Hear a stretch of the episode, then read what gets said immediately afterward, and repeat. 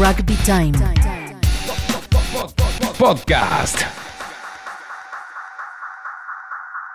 Cerveza Imperial. Recompensa oficial del rugby argentino. Entrevistas.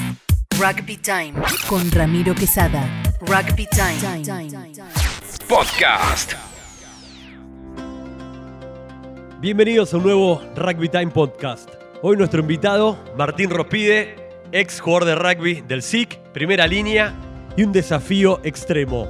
Experiencia en la Ruta 40, desafío de 5.155 kilómetros a pie por la Ruta 40 en 136 días. Desde La Quiaca hasta Cabo Vírgenes, uniendo el país a través de 11 provincias corriendo. Bienvenido, Martín, ¿cómo va? ¿Cómo va, Ramiro? Muchas gracias. Qué presentación, ¿no? Pero siguiendo un poco tu Instagram, arroba experiencia en la R40, es emotivo, me imagino, muy movilizante. Eh, sí, sí, fue un- fueron varios meses de muchas emociones y bueno, lo que se refleja ahí en la descripción del Instagram trata de justamente, ¿no? De reflejar lo que era un poco la idea de este viaje. Bueno, y para antes de meternos ya con lo que fue el desafío y haciendo un poco de balance, vos fuiste jugador de rugby muchos años en la primera del SIC y primera línea. O sea, esto de correr, ¿siempre estuvo o es algo que te agarró después de dejar el deporte de la pelota balada, después de dejar la primera del SIC? Eh, no, como vos decís, primera línea, correr no era lo mío. Yo era muy pesado, aparte, pilar derecho, eh, y en un rugby distinto al de hoy, ¿no? que los pilares son más atléticos. Este, no, correr definitivamente no era lo mío. Pero cuando me fui poniendo grande, el rugby fue cambiando y, y uno se tenía que tratar de adaptar esos cambios. Eh, bajé unos kilos, empecé a estar más liviano y al revés de la media, que dejan de jugar y por ahí engordan, yo dejé de jugar y, empecé a correr. Y fue una manera de ocupar el tiempo que, que el rugby me llevaba, ¿no? Dejar de jugar, dejar de ir lunes, martes, jueves, tener todos los sábados ocupados. Eh, empecé a correr y, bueno, terminé convirtiéndome en una persona un poquito más flaca. Y esta transformación física, ¿cuánto llegaste a pesar en tu época de jugador, digamos, en la primera, en este rugby de, de mucho scrum que tiene también la historia del SIC, a lo que fue tu preparación para hacer este desafío? Sí, bueno, yo cuando jugaba mi peso entrenado era 110 kilos y había etapas que etapas que uno por ahí no se entrenaba tanto y me iba un poquito más arriba que trataba de evitar la balanza, pero yo creo que a 115 y un poco más llegué. Este, pero bueno, ya después, como te decía antes, en los últimos ¿Bajaste años 30 kilos, más o menos? y bajé, sí, como 30 kilos. Ya los últimos años que jugaba, que el rugby era más dinámico y se acostumbraba a otras cosas, y yo ya medio me empezaba a despedir inconscientemente. Estaba muy flaco. Me acuerdo del último año que yo jugué fue el 2011 y estaba muy liviano. Me, acuerdo que los, terminaba muy cansado, muy, me costaba mucho, un esfuerzo muy grande. Y nos entrenaba el Yankee en ese momento, el Yankee Martin. Y el Yankee me acuerdo de tener charlas que me decía, estás muy flaco, ¿cuánto estás pesando? Y yo le mentía, ¿viste? Le decía, no, no, estoy bien, Y estaba re liviano. Y ya me era como que me gustaba más la pretemporada que, que la temporada. Ya estaba, viste, medio cambiando el chip, se notaba. Y pasaron ahí desde el 2011 a 2018, cuando nace un poco esta idea del proyecto de la Ruta 40, siete años. Sí, sí, e- esos años, ya el mismo año que dejé de jugar, eh, me anoté en las primeras carreras de calle, esas que hay todos los fines de semana, un 10K, una de esas, y medio que me picó el bichito y al año ya había corrido una maratón un 42K. Y bueno, fui corriendo los desafíos, obviamente el físico me fue cambiando, de pasar de, de formar un scrum a salir a correr, eh, me fui enganchando en ese mundo y nada, es, viste, te, llevas a, correr, salir a correr, te lleva a comer un poco mejor, a cuidarte un poco más. Ahí empecé a perder peso y me fui poniendo objetivos de, de, de- distancias así de carrera, fui pasando 10K, 21, las distintas dis- eh, distancias.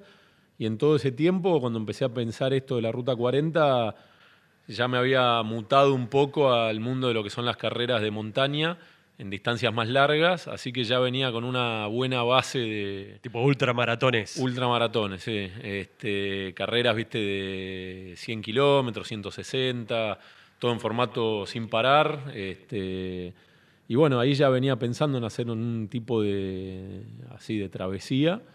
Y bueno, me mandé a hacer esto porque había escuchado de Rodolfo Rossi, que es un corredor que había hecho esto hace unos años y, y nada, me pareció un lindo desafío para planteármelo. Y esto requiere también eh, más de 5.000 kilómetros a pie, una preparación física, mental, un plan nutricional, estudios médicos, toda una evaluación y mucha determinación. Sí, totalmente. Yo estuve cuatro meses y medio corriendo, empecé a correr el primero de septiembre del año pasado, pero estuve prácticamente un año y medio antes ya armándolo, armando toda la logística, juntando a la gente que me acompañó, que no fue fácil. Y también fue un proceso de, si bien la base atlética, digamos, ya la tenía por todas estas carreras y todo el entrenamiento que tenía para cubrir esas distancias, eh, sí necesitaba, como vos decís, nutricionista, deportóloga, el entrenamiento mental que no es poco, eh, fueron muchas ventanas que tenía que ir cerrando y sí, sí, me llevó un tiempo largo que, bueno, abarcó todo eso. ¿Y qué te decían cuando hacías todos los estudios, el apto médico? Che, esta es la idea, este es el recorrido, este es el desafío. Todos los estudios te daban como positivo, dale, metele. O te decían, bueno, pues no lo pensás bien, es por ahí, es demasiado, más de 5.000 kilómetros para una persona a pie, corriendo, caminando, descansando, pero un desafío realmente extremo. No, yo por suerte ya venía, hoy en día son muy exigentes en todas las carreras que te anotás, en, mismo en los gimnasios que vas, que en todos lados te piden certificados médicos y está en uno también la responsabilidad de cuidarse un poco, ¿viste? hacerse chequeos y estudios. Entonces yo venía ya de todos estos años eh, con un equipo de, médicos que es eh, Silvia Iriarte, Lilian Girard, que me atienden ellas, y me, me vienen año tras año haciendo un seguimiento y había tenido un- una especie de arritmia en el corazón que me habían seguido de cerca en su momento y, bueno, demandó un poco más de atención, pero me fue la, la oportunidad de hacerme unos chequeos más profundos, unos estudios más exigentes. Y por suerte estaba, estuvo todo bien y me dieron el ok para. No, no, no fue improvisado eso, fue más. Le presté más atención a eso porque tenía un temita ahí como para, para tener cuidado, pero por suerte estuvo todo bien y me, me monitorearon muy bien todo ese tiempo. ¿Cómo fue la planificación de este recorrido? 11 provincias, 5.155 kilómetros por la ruta 40. Había un tiempo estipulado de cuántos días, de cuántos kilómetros. Era según las condiciones. ¿Cómo tenías como el plan, el objetivo del recorrido? Mirá, yo lo armé eh, muy difícil, ¿no? Pero lo armé sentado en un escritorio con una computadora y analizando la, la ruta por Google Maps, eh, fijándose el trazado, los desniveles, si vos pones la función a pie, te marca hasta cuántos metros tenés que subir, la altimetría. Y en base a eso planifiqué mi, mi objetivo. Yo sabía más o menos cuánto podía rendir por día y me armé un promedio un poco más bajo que los 40 kilómetros diarios y lo organicé según los desniveles, por supuesto. Por ejemplo, toda la parte del norte te encontrás con mucha altitud.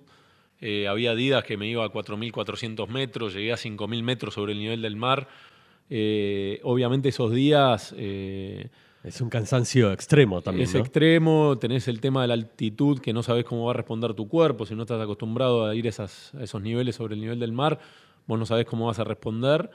Eh, pero obviamente esos días me, organizaba, trataba de cubrir distancias más cortas, trataba de no exigir la máquina y una vez allá me daba cuenta que por ahí tenía que caminar, que no me tenía que exigir tanto y no tenía problema para hacerlo. Y después por suerte me, me salió todo bien, que no hubo inconvenientes y, y lo pude hacer tal cual lo había trazado. Y era como que vos también vas regulando tu propio motor, digamos, tú Sí. decir en qué momento descanso, en qué momento necesito caminar o en qué momento quiero acelerar, ¿no? Para llegar a la meta, que es el objetivo. Obvio. Yo cuando, mira, lo, lo primero que, que me dicen acá cuando cuento o hablo del tema, la gente me dice, pero es una mar- casi una maratón por día, es una locura. Y la gente que está acostumbrada a correr, que se entrena para una maratón, sabe lo que es la exigencia de correr una maratón, corren en contrarreloj con el objetivo en su mente del tiempo que tienen que, hacer.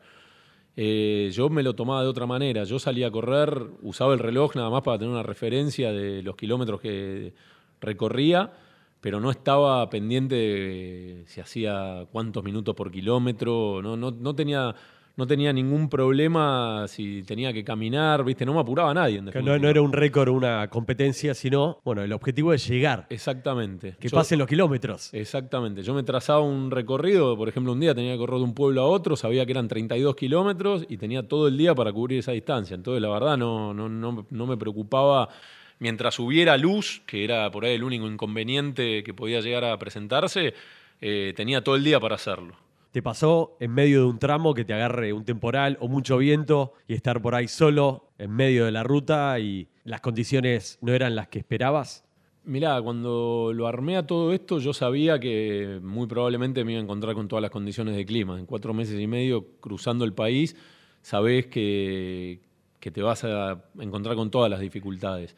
Ahora, lo que realmente no estaba preparado era para, para lo que es enfrentarte al viento. Si bien, viste, te dicen, sí, el viento en la Patagonia es muy fuerte, realmente te complica te, viste, no, solo que te cuesta moverte, que, vas a tardar más tiempo, que te cuesta correr, es un desgaste físico enorme. Yo salía a correr con viento, he, cruzado días que me tocaban viento con ráfagas de 100 kilómetros por hora, por ahí más, según el pronóstico que veía en el teléfono, y realmente era un desgaste enorme. Eh, viste, no, no podías correr, si corrías el, el equilibrio, no caerte, no lesionarte. era hasta peligroso, te tiraba de la ruta y te dio un desgaste físico que te- parecía que estaba una hora en la ruta corriendo y salía y parecía que, viste la sensación cuando salís de nadar por ahí del mar o de la pileta, que estás cansado. Como agotamiento. Agotado, agotado totalmente.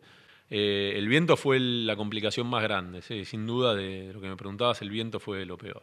¿Qué es la conducta para vos? Respetar una dieta, respetar tiempo de descanso, tener como una rutina y bueno, ser fiel a esa conducta que es física y mental también. Sí, qué buena pregunta. Eh, sí, la conducta es eh, un poco eso que decís, es plantearte un objetivo y respetarlo tal cual lo armaste, ¿no? Y ser consciente de que ahí no te corrige nadie, ¿no? Este- tu conducta es propia. Si vos decís tengo que hacer esto y lo tengo que hacer, hay que respetarlo, es respetarse uno mismo un poco, ¿no? ¿Y cómo fue, por ejemplo, llegar a los primeros 100 kilómetros recorridos? Que bueno, ya estás con ritmo, estás con el entusiasmo de... Es un tramo muy largo, pero bueno, que ya llegaste fácil por ahí a los primeros 100 kilómetros, sabiendo que todavía faltaban más de 5.000 todavía. Sí, sí, los primeros 100 kilómetros eh, uno siempre marcaba como el hito, bueno, pasé los 100, pasé los 500. Y sí, los primeros 100 llegaron rápido, porque fueron dos días y medio más o menos, ya estabas en 100, pero eran motivaciones, ¿viste? Era como ir tachando lo- los palitos, ¿viste? Como ya tenemos 100 adentro y cuando te dabas cuenta ya se habían pasado otros 100. La verdad que cada una de esas marcas era, era lindo, era motivante, era motivante porque veías que el esfuerzo avanzabas en definitiva. ¿sí? Y desde la preparación mental, ¿habías tenido charlas con psicólogos previos a esta carrera que te den algunos tips o herramientas para bueno, estar fuerte frente a una adversidad tan extrema?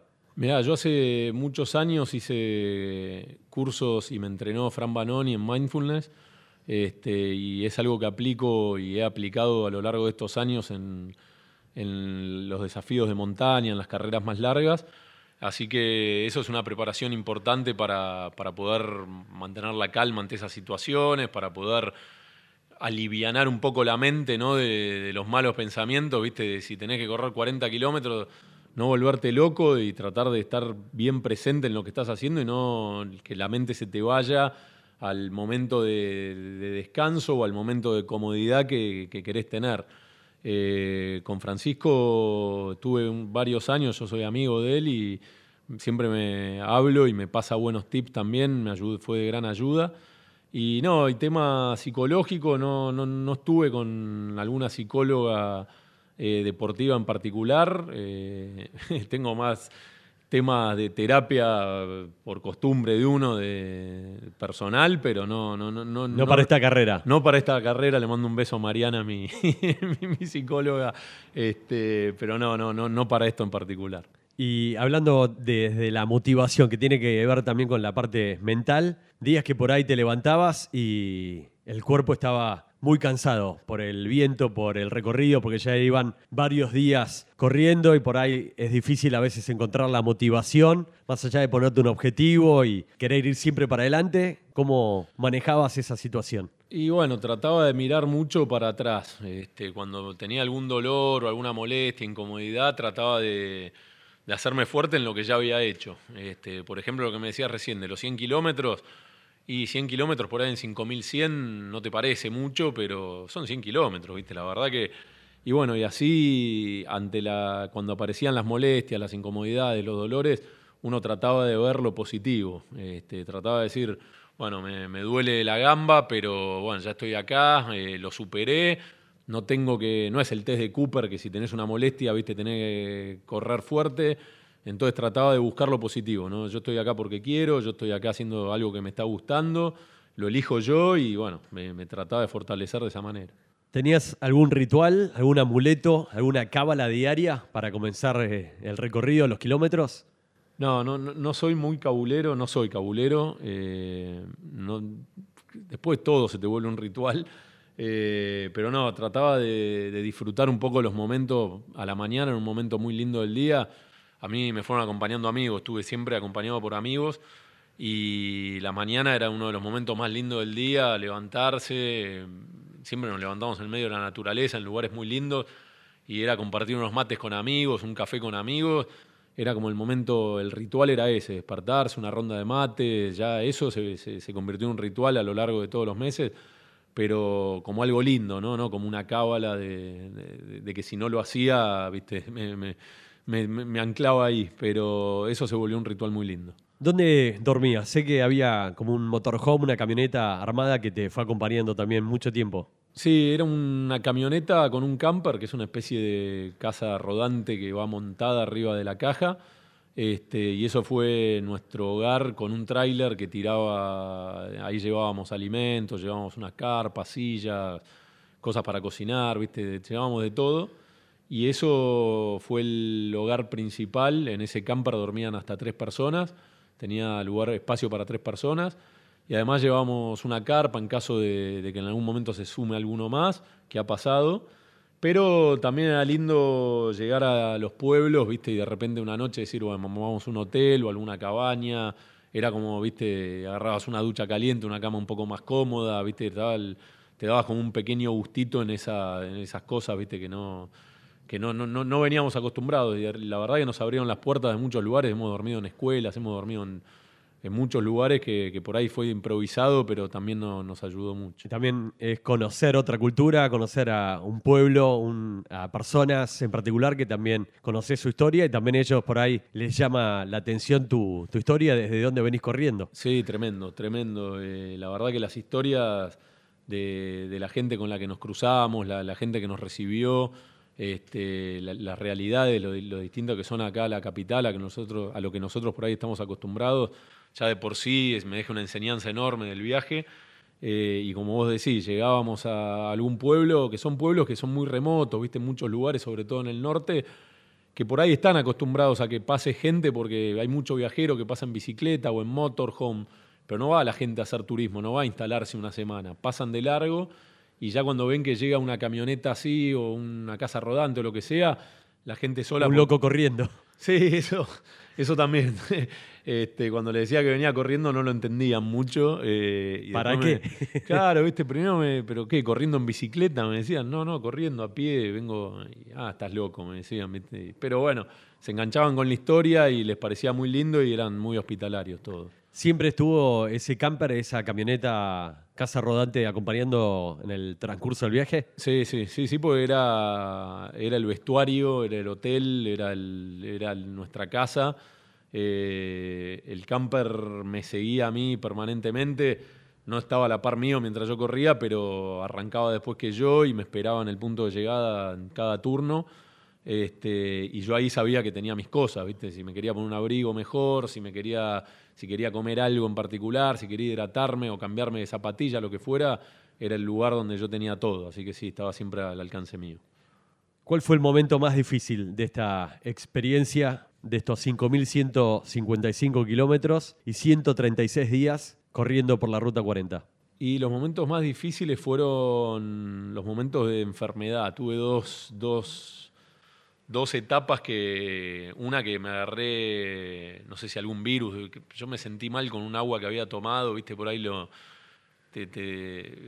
tomé el agua y ya enseguida le sentí gusto raro y al otro día me empecé a sentir mal y levanté fiebre, estuve dos noches con fiebre y por cómo me había planteado yo el objetivo, yo quería correr todos los días, salí a correr igual, ahí fue, eso fue durísimo, porque encima fue entrando a- al sur de Mendoza, que es una parte muy dura, de mucho desnivel, eh, y donde empezó a molestar el viento ya, y me agarró ahí con las defensas bajas, con una noche que había tenido 38 y 39 la, la otra noche de fiebre. Eh, tuve que salir a correr igual al otro día, muy débil. Eh, ese momento fue muy duro, daba, me- fue como después de dos meses ya que iba y casi 2.500 kilómetros, te diría, fue como el cachetazo de darme cuenta de lo vulnerable que era, ¿no? Eso fue durísimo. ¿Hubo algún momento que casi te rendís? Y bueno, ahí no fue que casi me rendí, no me lo llegué ni, no lo llegué ni a comentar con los que me estaban acompañando, porque estaba muy decidido a hacerlo.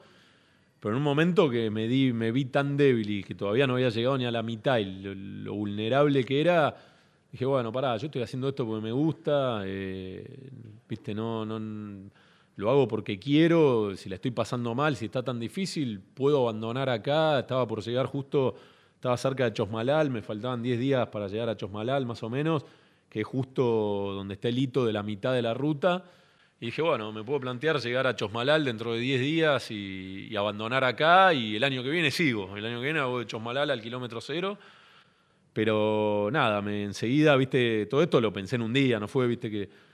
Y nada, enseguida me, me- me- me figuré en ese momento decir, bueno, eh, se me termina en 10 días y dije, no, yo no quiero que termine, no quiero que termine ahora. Así que fue apretar un poquito los dientes y, y seguir.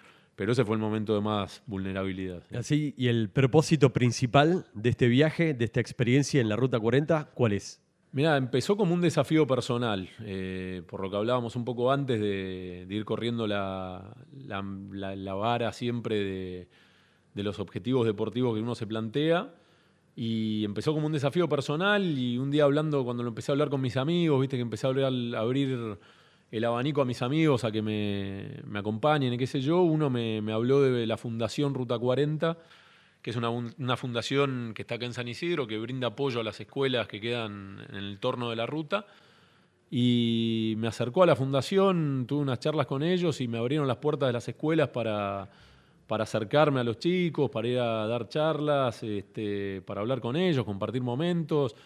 Y fue, ya terminó siendo como un incentivo para seguir adelante en mí, ¿no? Como pasó del desafío personal al decir, bueno, además de esto puedo enriquecerme de una experiencia de estar viviendo momentos con, con gente que no sé si en otra situación lo hubiese podido compartir. Y, nada, me, me pareció que era un lindo, una linda excusa para, para ponerme para, para tenerlo como propósito del viaje también, ¿no? Como Y- que encontraste una motivación también la- exactamente, adicional. Exactamente, era la motivación para, para seguir adelante, ¿no? Saber que iba al otro día, tenía una visita a una escuela y la verdad nos recibían tan bien, ¿viste? Y ver la energía de los chicos, el amor de los maestros, de los docentes, ¿viste? La verdad que era un- fue un- terminó siendo algo muy lindo. Y ahí cuando te tocaba ponerte a hablar frente a un aula, frente a los chicos, contar tu historia, ¿quién eras? ¿Tu etapa como jugador? ¿O era, che, yo estoy corriendo y este es como mi, mi Iron Man, no sé, mi, No, mi era gran un- aventura de la vida? Sí, era un poco más eso, de contarles que, que nada, que yo había, estaba cumpliendo un sueño, que los sueños, cuando uno le pone un poco de, de pasión, de energía, los puede realizar, este, invitarlos a soñar, ¿no? Y era un poco buscar un ida y vuelta en ellos también, ¿viste? Si te querían hacer preguntas, pues para ellos era, era algo distinto, no sé si era lindo, no sé qué, pero era distinto que llegue un flaco corriendo, viste, con amigos en una casa rodante. Y nada, se- era más un ida y vuelta, no era tanto un momento de charla mío que le- le- les contaba a los chicos, sino buscaba más bien Un encuentro. un encuentro, viste, compartir un momento y era un, en muchas escuelas fue como algo hasta improvisado, viste, compartiendo un desayuno, un mate con los maestros y con los chicos que se acercaban o no, viste, por ahí ellos se quedaban al costado con toda la timidez del mundo y te miraban y, estaban contentos con eso, viste, y nada, y nosotros nos, nos nutría también de verlos jugar y verlos cómo los educaban los maestros. Y en estas escuelas, bueno, con la Fundación Ruta 40 que empezaste también a, a difundir, a apoyar, ¿hubo algún momento así emotivo? ¿Alguna pregunta de algún chico? ¿Algún abrazo? ¿Algún gesto que, que te haya movilizado? Sí, hubo un momento que la verdad me, me- me estás haciendo acordar ahora que me está agarrando la misma sensación que me agarró en el momento, pues uno, la verdad, la realidad de uno corriendo por, por el país, haciendo algo que eligió y algo que definitivamente es para uno eh, desde su comodidad. Eh, me encontré en una escuela de- de- del norte que uno de los chicos, después de que estuvimos hablando y compartimos un momento con ellos y les acercamos unas donaciones que teníamos de, de unos eventos que habíamos hecho acá, uno de los chicos, ya cuando nos estamos despidiendo, me, cuando nos saludamos, me, me preguntó, y bueno, ¿y cuándo vuelven? Y nos quedamos como diciendo, ¿qué le podés decir, viste, ese chico, no? Y fue, viste, como un golpe de realidad, viste, que vos seguís tu viaje, seguís tu camino, seguís tu realidad, yo me iba con mis amigos a hacer deporte, que me encanta, y nada, no, no, no, no tuve respuesta para darle, la verdad fue un momento muy fuerte. Se puede volver, igual. Se puede volver, sí, por supuesto, se puede volver, pero bueno, en el momento, viste, no, no, no me dio ni para decirle. Yo estaba recién empezando, tenía tres meses por delante y después tenía que volver a mi realidad acá de Buenos Aires también. Así que sí, obviamente se puede volver y bueno, ojalá algún día lo, lo vuelva a ver. ¿Y cómo es volver de un desafío tan extremo, de sentir que cumpliste un propósito, que transmitiste un montón de mensajes, que conociste un montón de gente y de golpe llegar eh, al kilómetro cero, ruta 40 y volver también acá, a tus pagos, a tu laburo, familia, amigos, a, a la rutina, digamos? Sí, eh, bueno, estoy en ese proceso todavía. Volví hace menos de un mes. Eh, lo primero que hice fue llegar al kilómetro cero. Cruzamos de vacaciones tres, cuatro días con un grupito que me estaba acompañando. Estuvimos en Ushuaia descansando, relajando. Y después, bueno, volé a Buenos Aires y esa semana me la tomé para hacer unos trámites personales que tenía, como reacomodarme, y a la semana ya estaba de vuelta en la oficina con la misma realidad de cuando me había ido, con todas las mismas, los mismos problemas que uno tiene en lo laboral. Eh, fue un cachetazo, pero bueno, ya me venía mentalizando que, que iba a tener que ser así, no era otra, eh, no había otra. Yo me había tomado licencia de laburo con mi familia, les había dicho los próximos cuatro o cinco meses, lo había hablado obviamente, eh, fue parte del proceso de organización también el irme y dejar cubierto mi espacio, pero volver fue, fue todo un tema, pero por suerte mentalmente ya me venía preparando también y después de tanta energía puesta en algo uno necesita también volver a, a donde se siente cómodo. Y en plano personal, ¿tenés novia, mujer, hijos? Eh, no, yo hijos no, no, no tengo, este, pero, pero nada, mi familia me, me- me bancó muy bien todo este tiempo. En momentos de, de recorrida ahí con. ¿Te ponías auriculares, escuchabas música, sin auriculares para escuchar el paisaje? ¿Cómo era un poco el día a día? Después de correr, no sé, más de 20, 30, 40 kilómetros todos los días. Y sí, auriculares tenía todo el tiempo. Había veces que, la mayoría de las veces, sin música apagado, nada más con la cabeza libre, porque tenés un tema, viste, que, que tenés que tener todos los sentidos puestos en la ruta, viste. Eh, yo iba corriendo generalmente por la banquina, de frente a los autos que, o sea, mirando a los autos que venían como en contramano, De frente, digamos, sí. claro. Y si corría con música, muchas veces me pasaba que un auto me pasaba por al lado, pues se abría para pasar a otro, y me pasaba por al lado a Claro, 100 muy kilómetros por hora. Entonces, si yo iba escuchando música, no los escuchaba venir a los autos. Se te para el corazón, te pasa un auto. ¿viste? Un camión. Claro, entonces muchas veces corría sin música, el- sobre todo los días de, mucho viento que no puedes escuchar nada. Eh, trataba de no anular tanto ese sentido, pero en los momentos que podía, sí, escuchaba música, escuchaba lo que podía, sí, había hasta buena conexión, ahí había etapas que podía escuchar hasta radio por, con las aplicaciones del teléfono.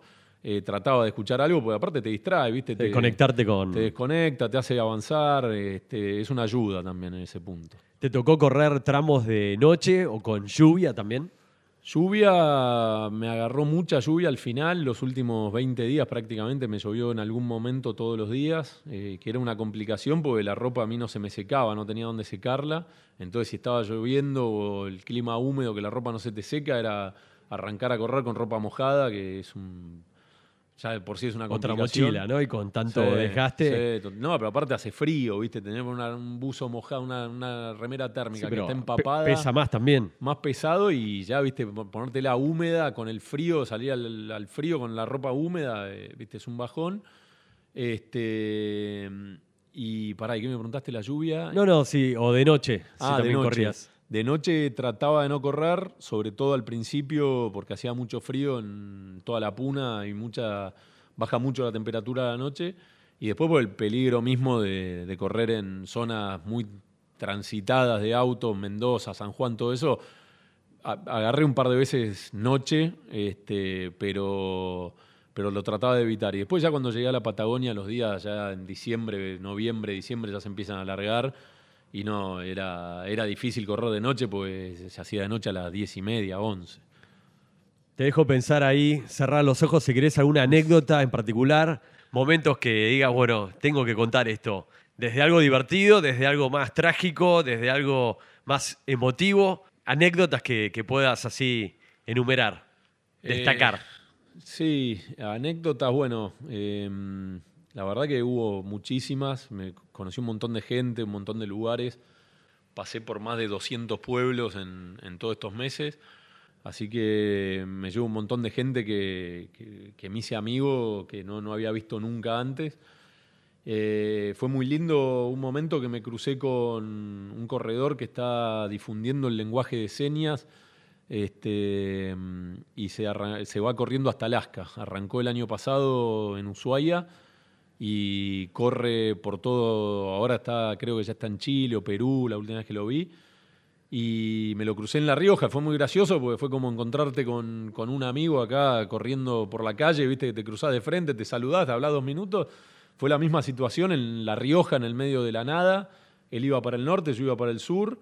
Y yo ya sabía de él, y bueno, y ahí me di cuenta que él sabía de mí, porque en esos pueblos, viste, se corre la bola enseguida, que viene uno corriendo. Entonces, de alguna manera, él ya había escuchado de mí también y.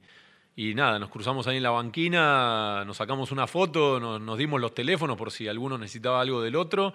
Y nada, muy buena onda. Eh, eso fue una linda anécdota por, por lo que está haciendo este, este chico. Y, y nada, fue como, como algo diciendo, wow, qué groso, ¿no? Y yo pensaba, estoy haciendo lo mismo en definitiva. Momento de miedo. ¿Existió algún momento que digas, uh, tuve miedo por X motivo? No, no, miedo no, no, no, miedo nada, no. Este, no hubo momentos de miedo, hubo mucho, muchas emociones, pero no, no, no miedo, no. Un momento de miedo así tenso no hubo ninguno. Y muchos amigos se sumaron en esta aventura. ¿Ya sabías todos los que, bueno, te venían acompañando y todos los que iban a estar? ¿O hubo mucha también sorpresa mucha emoción en estos 136 días con tantos amigos que, algunos en auto, otros en avión, se encontraban ahí y, corrían con vos, otros acompañaban para encontrarte o cruzarte en algún momento del tramo? Sí, yo cuando empecé a organizar esto, yo sabía que necesitaba gente que me acompañe, eh, porque no podía estar solo, porque necesitaba el lugar para dormir, la camioneta está el camper, lo necesitaba que alguien lo maneje, alguien que lo lleve. Entonces de movida empecé a invitar a mis amigos. Yo sabía que iba a estar 20 semanas corriendo, entonces pensé en 20 amigos que me acompañen una semana cada uno, eso fue mi pensamiento inicial. Después me encontré con que algunos me podían acompañar más días, otros menos. Y bueno, se fueron sumando y terminaron participando más de 30 amigos acompañándome. No estuve solo en ningún momento y hubo algunos que se sumaron de, de sorpresa, que vinieron improvisados, sacaron pasaje, no me dijeron nada y aparecieron, que fue muy lindo. Hubo otros que, yo ya sabía, totalmente programados, fueron a Buenos Aires, volvieron, tuvieron más de una participación pero fue todo el tiempo con alguien, todo el tiempo estuve acompañado y, algunos corrían conmigo, otros agarraban la bici y se sumaban también a pedalear al lado mío. Y otros nada, cada uno encontraba su función, algunos cocinaban, otros le divertía cualquier cosa, la fotografía, sacaban fotos, filmaban, este, hubo de todo. Y en los últimos, la última semana casi, ya toda la etapa de Río Gallegos y la llegada al kilómetro cero, me acompañaron, llegamos a ser como ocho, eh, Que también corrían con vos ahí. No, no, ahí un par corrían, otros, otros estaban de viaje egresados, pero, pero nada, fue muy lindo todo eso, pues fue como una gira de rugby, ¿viste? Estábamos los ocho buscando dónde dormir, dónde comer, ¿viste? Todo. Esa, esa etapa fue muy linda también. ¿Hubo alguno que digas, bueno, este vino con el equipamiento, jogging, zapatilla, todo medio de runner profesional y al kilómetro se quedó sin nafta? No, y pero- dijiste, bueno, flaco, subite, me estás, me estás cambiando el objetivo, me quiero ir para adelante yo. No, no, no vamos, ¿No? A, no vamos a quemar a nadie. Todos se adaptaron muy bien, eh, todos acompañaron. Hubo alguno que corrió más que otro, hubo alguno que fue con expectativa de correr y no corrió tanto, pero no, en general todos, todos acompañaron muy bien. Y muchos que por ahí toman la dimensión del desgaste estando ahí, ¿no? Que por ahí, bueno, sí voy a correr, una cosa es ir y te acompaño un día 20, 30 kilómetros y ya sentís que como toda una hazaña y por ahí tomás conciencia de que vos venís hace 100 días corriendo 20, 30, 40 kilómetros todos los días y ahí es como, ¿no? Sí. Es, es- es realmente alarmante también. Eso, eso me pasaba, que por ahí alguno me decía, estoy muerto, o por ahí ni siquiera que corrían. Hubo, había algunos que ya... De ver le- el paisaje. No, no, pero el desgaste, viste, de tener que manejar en situaciones, viste, por ahí, qué sé yo, agarraba la camioneta en un camino de cornisa en el norte y es estresante, viste, vas con una camioneta, con un tráiler, una camioneta que no conoces, en unos caminos, viste, y llegaban y se tenían que poner a cocinar o, viste, ya la movida, levantarse temprano, arrancar, levantar campamento, lo que fuera. Y me decían, y vos tenés que encima correr, yo estoy muerto, no puedo más, ¿viste? Pero bueno, eso era como se lo tomaba cada uno. Había algunos que también que corría y me decía, yo no puedo correr, estoy muerto, mañana no, no voy, o se levantaban a la mañana porque habían corrido un rato el día anterior y, y ahí me, me hacían ver, me decían, pero vos estás corriendo esto todos los días, ¿viste? Y, sí, Tenías ahí como alguno que era muy motivador, que te tiraba siempre Sí, sí. motivación, Había- dale, dale, dale para adelante, pero vos de golpe decías, bueno, vos mientras tanto estás ahí calentando el mate y yo estoy corriendo mientras mi- mirá por el espejo retrovisor. No, no, había de todo, hubo, hubo de todo. Lo más gracioso era al final que la- las últimas dos, tres semanas, por ahí el último mes, que con toda la gente que hablaba me decía, bueno, ya está, ya terminás, ya lo tenés, ¿viste? Me decían, yo miraba para adelante y me faltaban 800 kilómetros, 1000 kilómetros todavía, decía, me faltan 20 días de correr todos los días, Claro. 40 kilómetros, ¿viste? ¿Qué- no, tomaste conciencia de lo que es estar acá día a día, kilómetro Me a kilómetro. Me decían, ya está, ya, ya lo hiciste, ya lo tenés, ¿viste? Y yo decía, aquí ya lo tenés, tengo que correr todavía. Pero bueno, no, era, lo, lo- lo tomo como que todo el mundo buscaba acompañar, empujar de alguna manera, era, era lindo eso. Y compartirlo con amigos, con el apoyo también de la familia, cartas, mensajes, debe ser también muy emotivo, ¿no? Sí, sí, sí, la familia también acompañó. Este, sí, fue todo, to- todo, todo lo que sumaba, la verdad que lo recibía muy bien, era muy lindo. Este, sobre todo cuando uno no se lo espera, ¿no? Eh, cuando te llega un mensaje, viste, alguien te escribe. eh, sí, son momentos muy lindos. ¿Cómo fue la llegada, últimos metros, eh, el tramo final, un kilómetro, visualizar el faro y que se te revuelva, me imagino, la cabeza, el físico, las piernas y, y toda una emoción que ya de estar corriendo hace 136 días? Sí, yo me, me avivé que, que estuvo bueno, que el, último día, el día de la llegada al faro, me lo dejé para correr poquito nada más. Eh, menos de 10 kilómetros. eh, corté el día anterior para tener un tramo bien corto y poder llegar temprano al faro y disfrutar eh, en ese lugar, ¿no? Después de estar corriendo cuatro meses y medio queriendo llegar a un lugar, no llegar con la última luz del día, ya cuando está oscureciendo que hace frío y bueno, vamos, porque tenemos tres horas hasta Río Gallego, peguemos la vuelta. Eh, lo armé como para que el último día me quede poquito. Y ya fue muy lindo todo el momento de, de despertarnos, el ir hasta el lugar donde había terminado de correr el día anterior. Esa noche dormimos, la noche antes de terminar, dormimos en una estancia muy linda turística que hay ahí en la zona, que es la estancia Monte Dinero, que tiene años y años de historia. Nos recibieron muy bien en esa estancia, nos alojaron ahí. Eh, comimos un asado la noche anterior, eh, fue un momento lindísimo. Y encima arrancamos a la mañana, arranqué a correr, eh, hicimos una ofrenda a la Pachamama, hicimos la, la, celebración típica que, de, de- de enterrar comida, cigarrillos, una ofrenda a la Madre Tierra que nos habían enseñado en Jujuy, que nos habían pedido que la repitiéramos antes que termine el viaje. Y así lo hicimos en agradecimiento un poco de que, de que salió todo bien. Y fue una linda ceremonia, estábamos los siete que estábamos ese día. Y nada, los chicos me querían acompañar. En un momento yo les pedí que, que quería llegar solo. Y me quedaban nueve kilómetros nada más hasta, hasta la llegada. Y, el faro se empezó a ver dos, tres kilómetros antes. Que la verdad, cuando doblé una curva y vi el faro, eh, me paralicé. Me, fue como un shock. Este, y nada, eh, ahí ya, ya viste, te, te emocionás. Me, emocioné en el momento y, y llegué corriendo, nada, la mente en blanco, ¿viste? No, no, no- uno piensa en todo, no piensa en nada, es difícil de describir.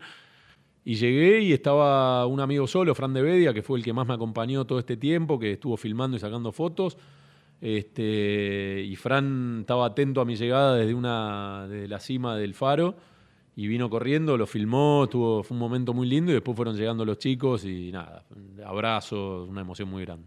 ¿El faro ese lo habías visto en tu escritorio por la compu, en el recorrido que habías hecho ahí en Google Maps? ¿Ya lo habías visto persona antes del recorrido o fue como el primer encuentro corriendo por la calle No, y no. verlo, la magnitud, que también lo que representaba para vos, que era la llegada?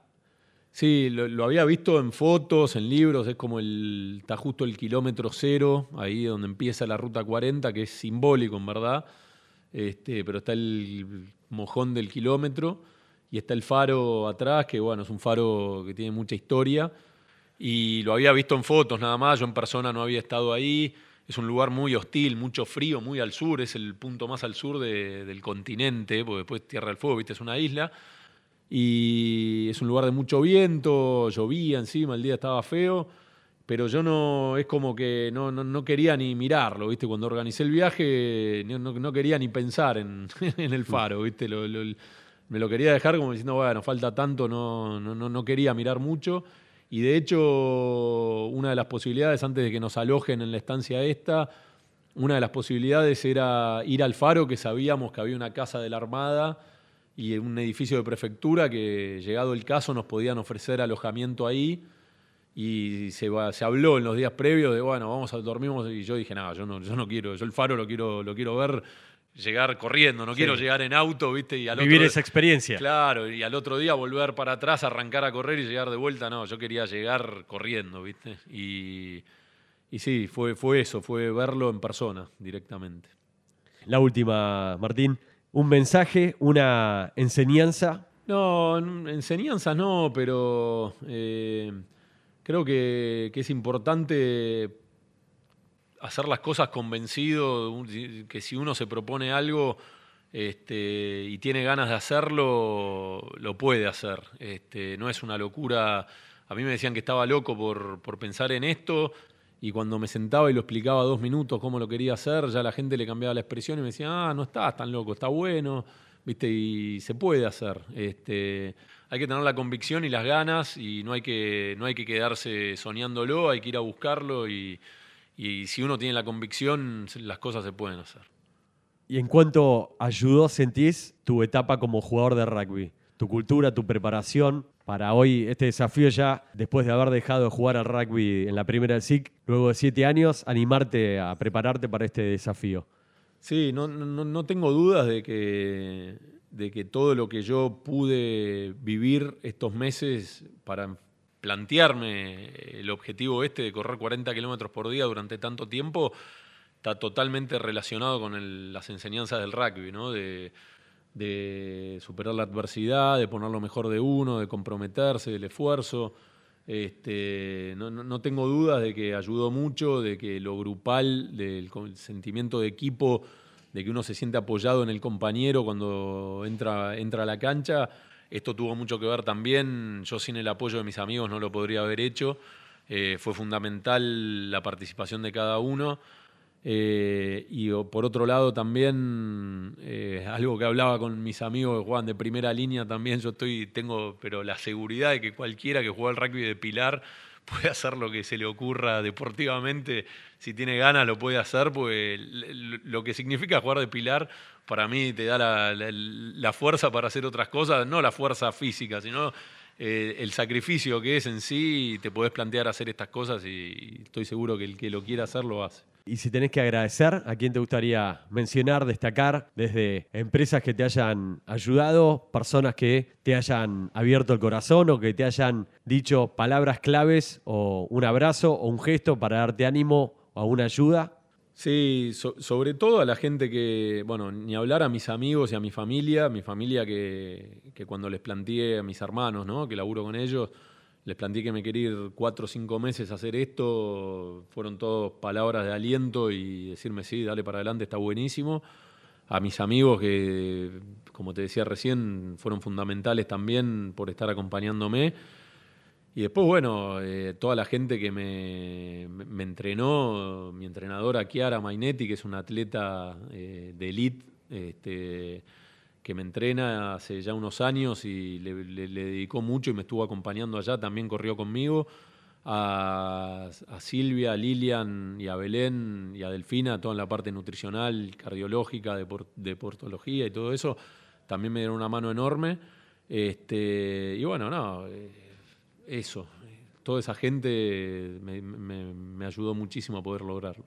Y un poco también todo el sí que estuvo atrás de esta hazaña, sobre todo con mensajes, ¿no? Y el recibimiento, bueno, se hizo muy notorio también. Sí, sí, obvio. Eh, bueno, no, te lo nombré porque es parte de mis amigos. Mis amigos son del SIC. Este, la camada 79 fue la que, de estos 30 amigos que te, con- te contaba, fueron de los que más estuvieron.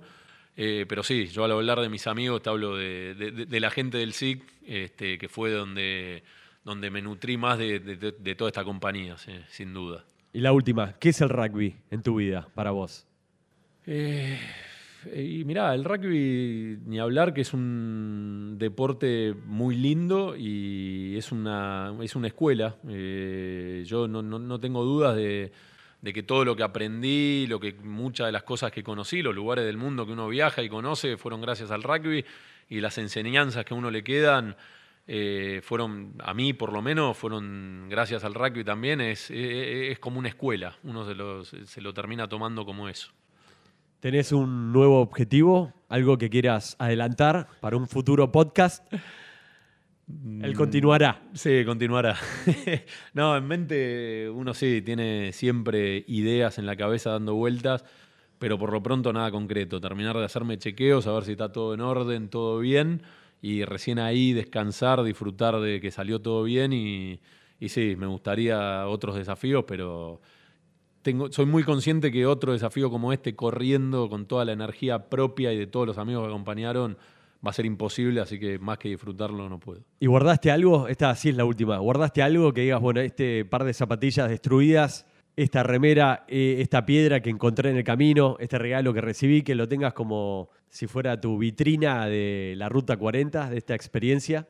No, material no guardé nada. Sí tengo gigas y gigas de fotografía y video, que es lo más lindo, son los recuerdos más lindos. Escribí una bitácora también que me va, a durar de por vida, que es un recuerdo muy lindo. Eh, en la bitácora trataba de volcar nombres, distancias, viste, nombres de pueblos, de personas, de amigos que conocíamos ahí en el momento, que, que por ahí nos reflejábamos. Eh, y eso sí va a ser el recuerdo más lindo que me va a quedar. Gracias por la entrevista y bueno, hasta el próximo desafío. La verdad, gracias a vos. eh, muy lindo tu mensaje y bueno, que me hayas invitado a participar acá y contar un poco, pues nada, la verdad estoy todavía en el proceso de, de que lo tengo tan fresco que es muy lindo compartirlo. Bueno, lindas experiencias, de eso se tratan también estas charlas que tenemos aquí, Rugby Time Podcast. Cerveza Imperial. Recompensa oficial del rugby argentino. Rugby Time. Podcast.